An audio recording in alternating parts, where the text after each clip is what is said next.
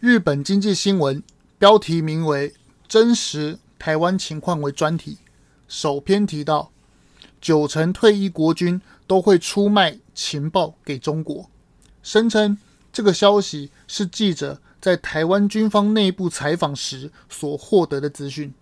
尽管如此，还是引起某特定媒体的反弹。有人把焦点放在日本媒体不该以九成这个数字误导，觉得这是通篇的阴谋论。更有所谓的媒体人声称，搭配全动法与过去的数位中介法三者来看，就是美国与日本要挑起台湾的分裂，是美国日本的阴谋，并指出报道中说蔡英文无法掌控军队的这件事纯属谣言。私烟案，蔡英文仍可以升任谁当将军？他不认为我们的总统有这么无能，军队根本没有这么多人卖情报给中国，纯属无稽之谈。与此同时，美国国会中国事务委员会首场听证会中，威斯康星州的众议员麦克盖拉格提到，美中竞争已经到了生死存亡的地步。中共的渗透已经危害自由世界的正常生活，我们都不能够等闲视之。随着日本购买先进的战斧巡弋飞弹，美国售台先进的中程攻退攻飞弹，中国推行战争形势法，备战剑指台海，一系列的国际时事，究竟是美日挑起的阴谋，还是有什么不为人知的内幕？其中的细节，你一定要知道。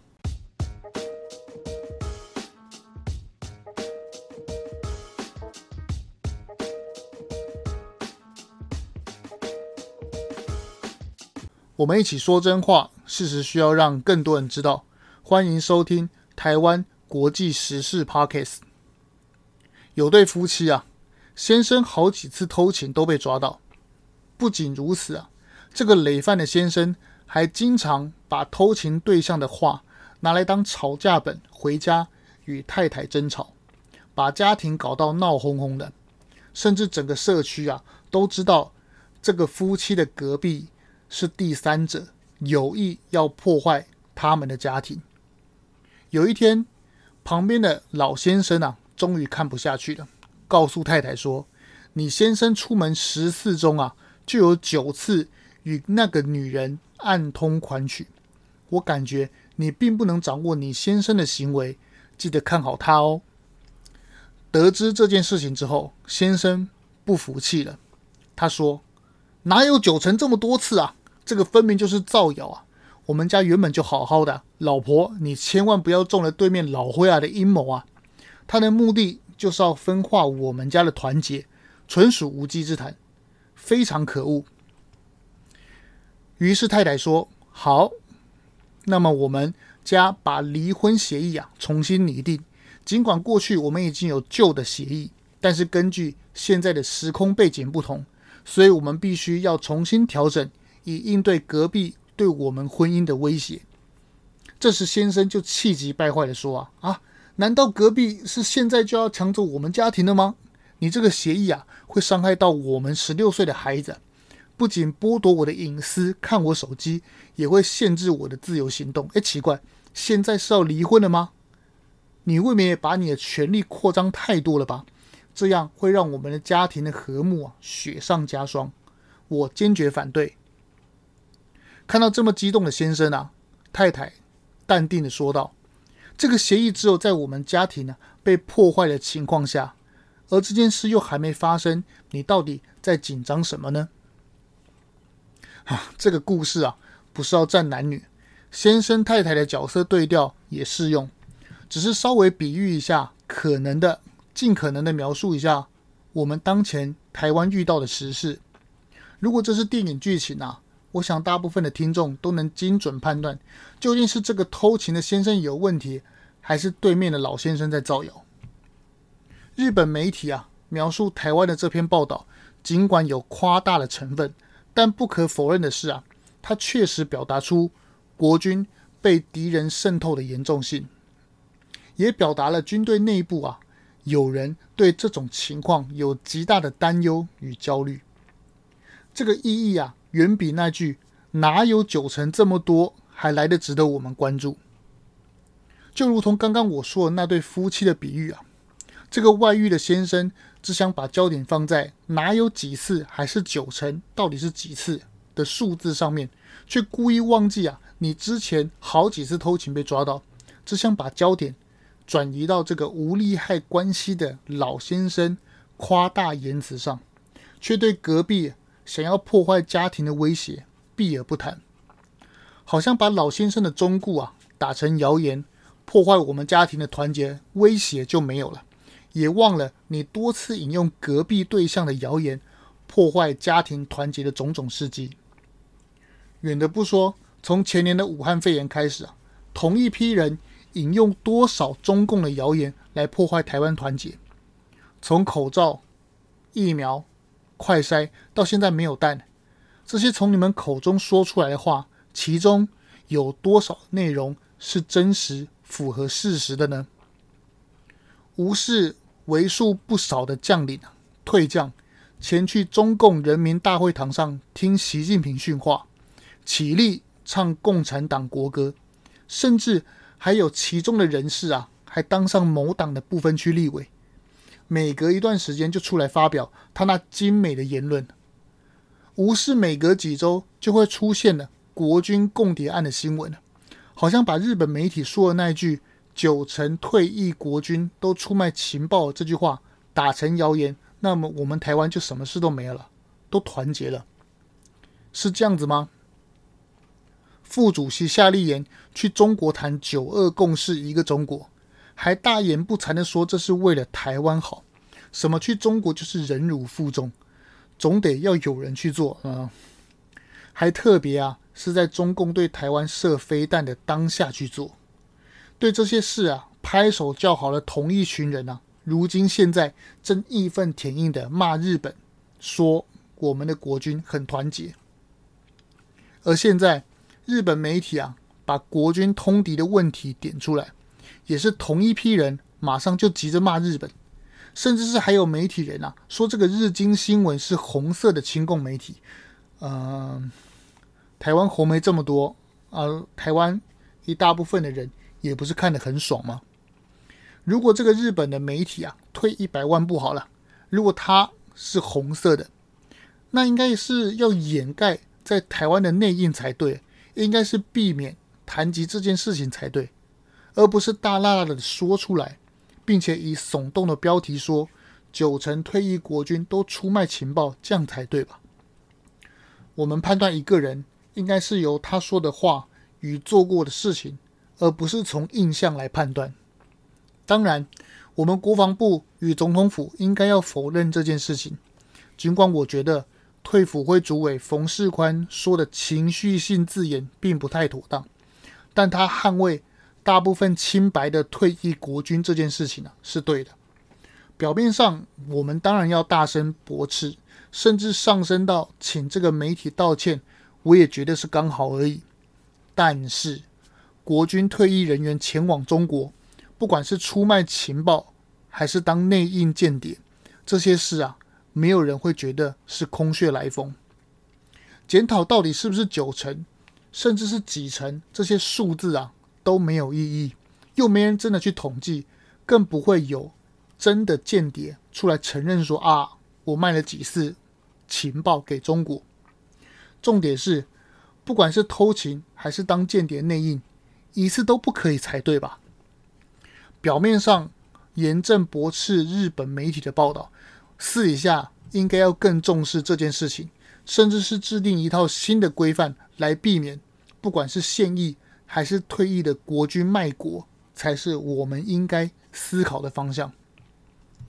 众所皆知啊，我们国家面对共谍还是地下发展组织的这个刑责啊，有时候比诈骗的罚则还要轻，这个是不争的事实。不管是向德恩还是罗贤哲的共谍案，向德恩就是啊，我们前几集提到的那个向北京签投降承诺书的那位。国军，不管是这几个哈、啊、共谍的案件啊发生，他的罚则啊都轻的离谱。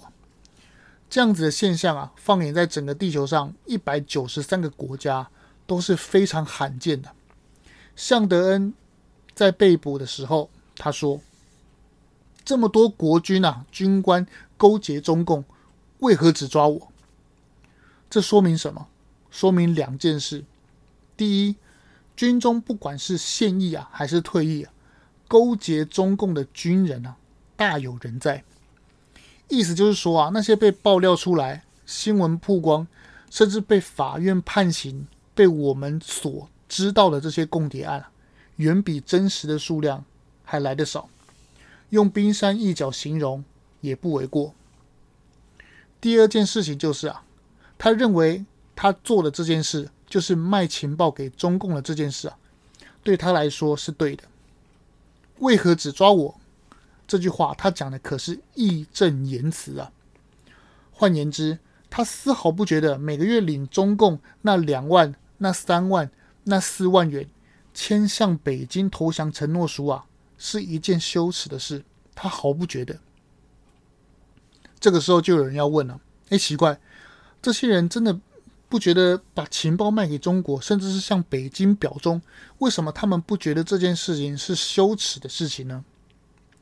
因为这些人的国家认同错乱，有相当的一部分的人认为啊，中华民国就是中国，就是中共，就是中国人，而民进党台独啊才是敌人。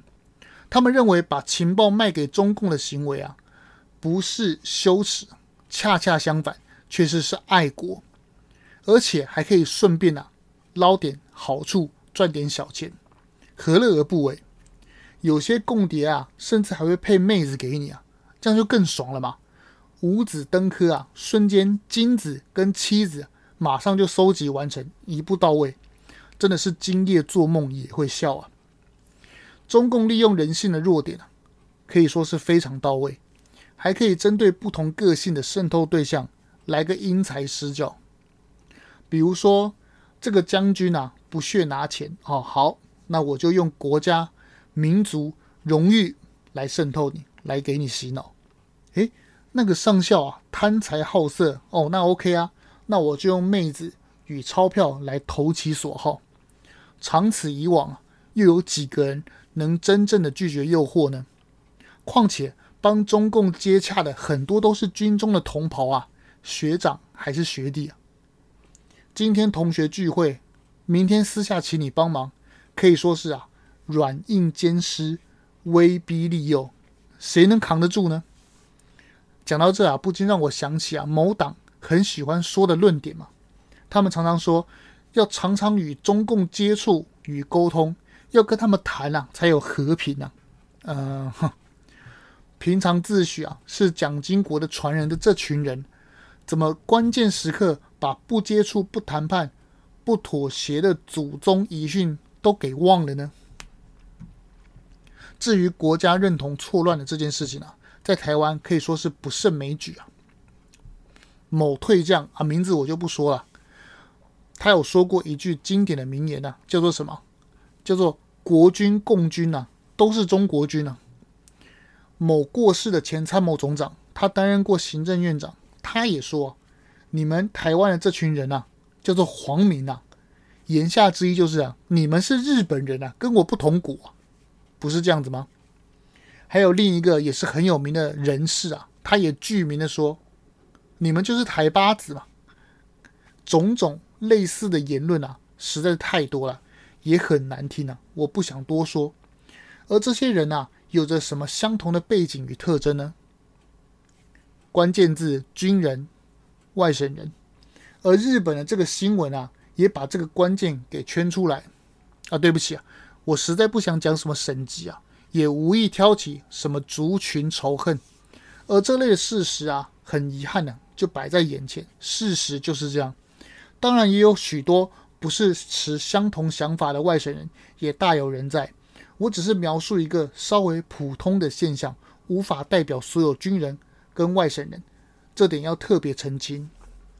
好，问题来了，有向德恩这样的想法。觉得共军国军都是中国军的，不管是现役还是退役的军人，他的数量很多吗？我不客气地说啊，大有人在，甚至是远超乎啊想象。他们在国军中啊，几乎担任干部，甚至是高级军官。十七万的国军中啊，虽然有很多基层士兵都是年轻人，对于大中国的思想比较淡，甚至有对中共有厌恶感。但不可否认的是啊，日本媒体报道中的外省人呐、啊，几乎都担任国军的干部以及军官。从早年的三民主义统一中国打回去，光复河山，到那些现在所谓的深蓝家庭、大中华思想的体现，就是这些人的生活与成长背景。这也是中共放在统战方面的第一顺位的宣传指导原则。你我都是中国人啊，把老兵思想都归属到大中华、大中国的荣耀里去。还记得老一辈的国中小学的习字本背后写的是什么吗？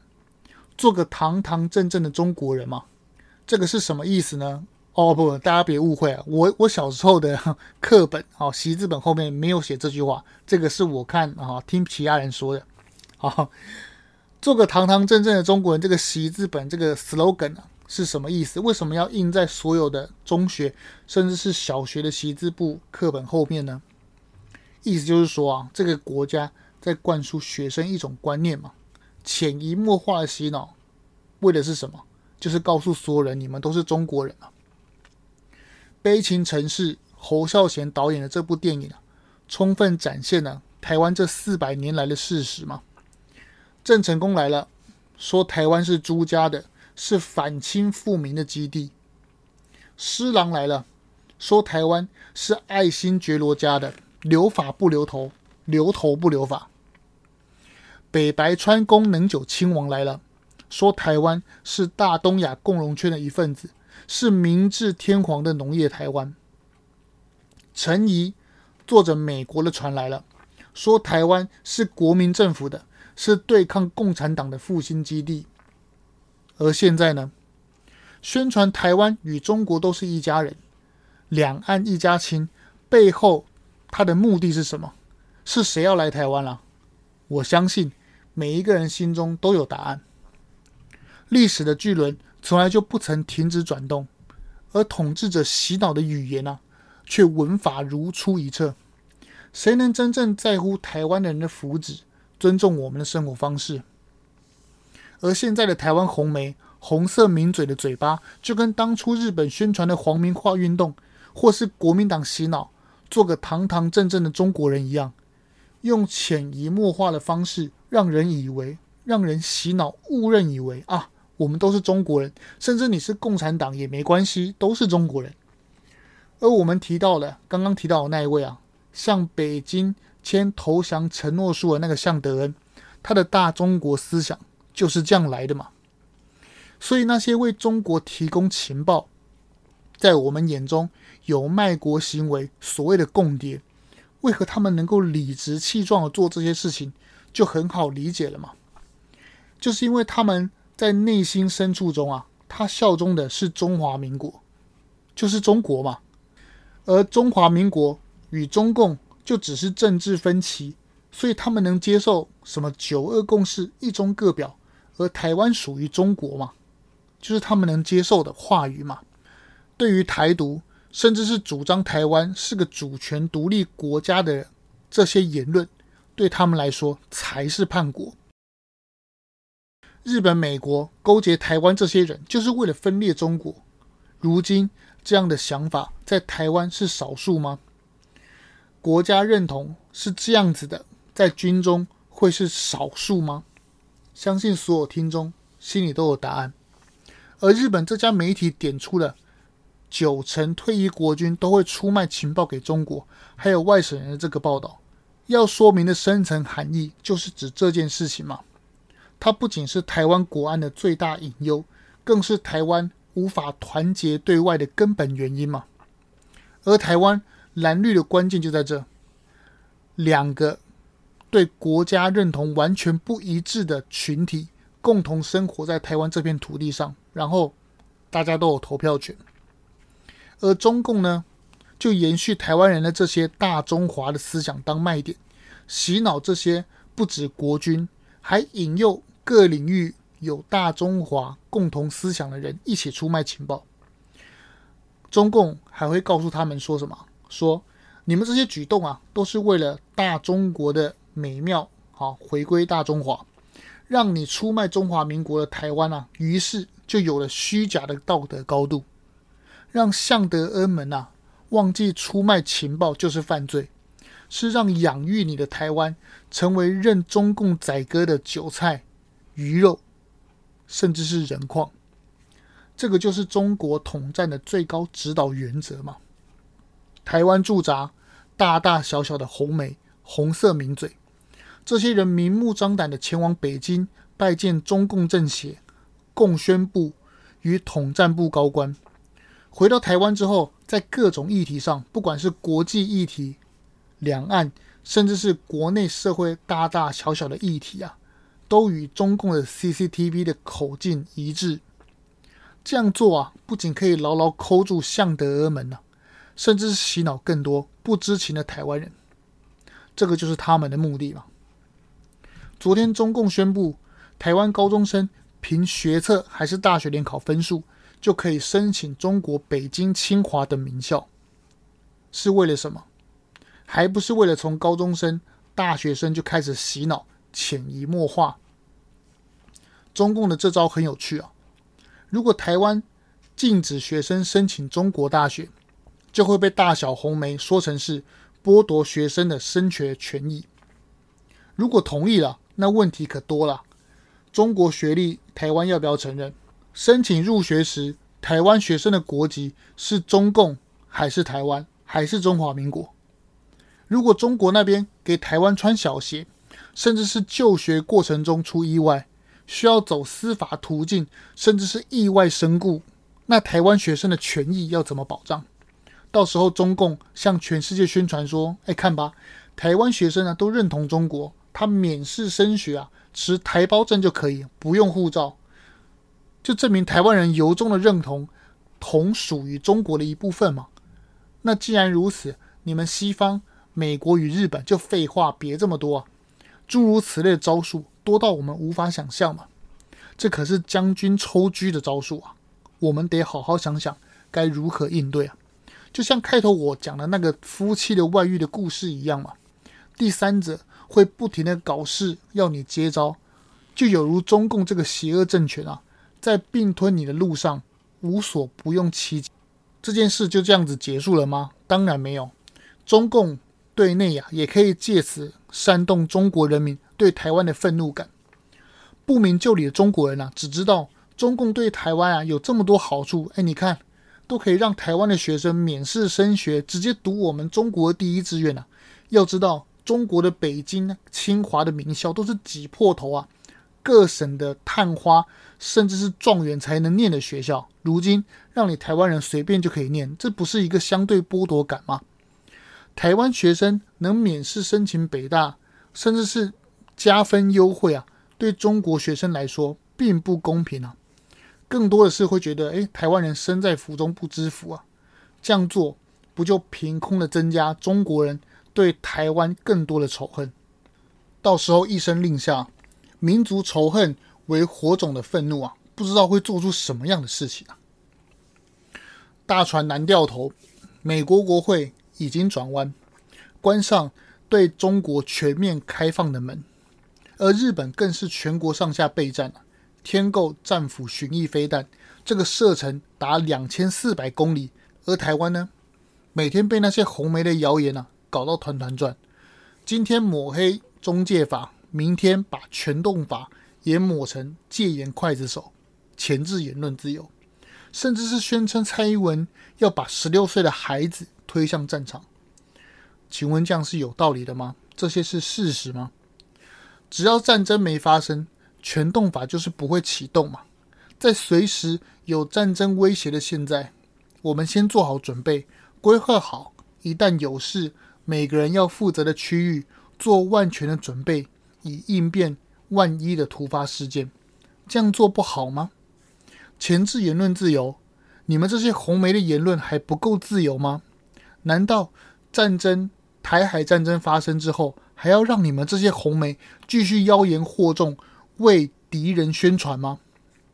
泽伦斯基从俄罗斯开战以来啊，关掉多少乌克兰的亲俄媒体，清剿多少的亲俄人士啊？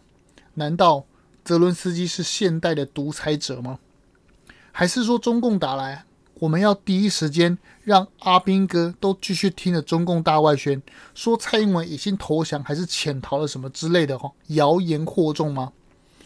习近平啊，不止对党内清算收拢权力。甚至是七个常委啊，都是自己人，让东南沿海的各省书记都换成军事与后勤背景的官员。不管怎么看，都是一副想要打仗、准备打仗的样子嘛。那我们台湾还能等闲视之吗？面对间谍，我们需要政战干部。然而，那面对内应呢？尤其是军阶非常高的内应，比政战部。官阶还要高的，甚至是军团司令，这些内应啊，有没有可能成真呢？要知道啊，高阶军官的内应啊，比间谍更可怕。当中国入侵台湾的时候啊，这些高阶内应啊，命令放下武器怎么办？如果指挥官故意犯下低级错误，让台湾输掉整个战场怎么办呢？这绝对不是我随便说说啊。那我们就举个例子吧。去年时任国安局长陈明通出访泰国，他的行程是怎么被泄露出去的？还是泄露那个快速通关的人脸辨识的大头照片？还记得吗？还被发在啊推特一个不知名的账号上。要知道，这可是台湾的最高情报局长的行程啊，怎么会被泄露出去？一定是内鬼啊，而且绝对是级别不低的内应啊，才能知道。国安局长的行踪不是吗？所以我说啊，台湾国内有没有令人毛骨悚然的高阶内应呢？还有，中国到底是怎么接触，甚至是用什么方法策反台湾的高阶军官，让他们心甘情愿的当内应呢？由于事涉敏感话题啊，不适合在公开的频道说出来，我把它做成一集，放在订阅频道内，让我们一起。去听更深层的秘密，也可以顺便支持我说真话，按下订阅的按钮吧。说真话需要勇气，我的言论仅是一家之言。如果有不同的观点，以你为主，让我们独立思考，才能让社会更进步。台湾国际时事 Podcast，我们订阅频道见喽。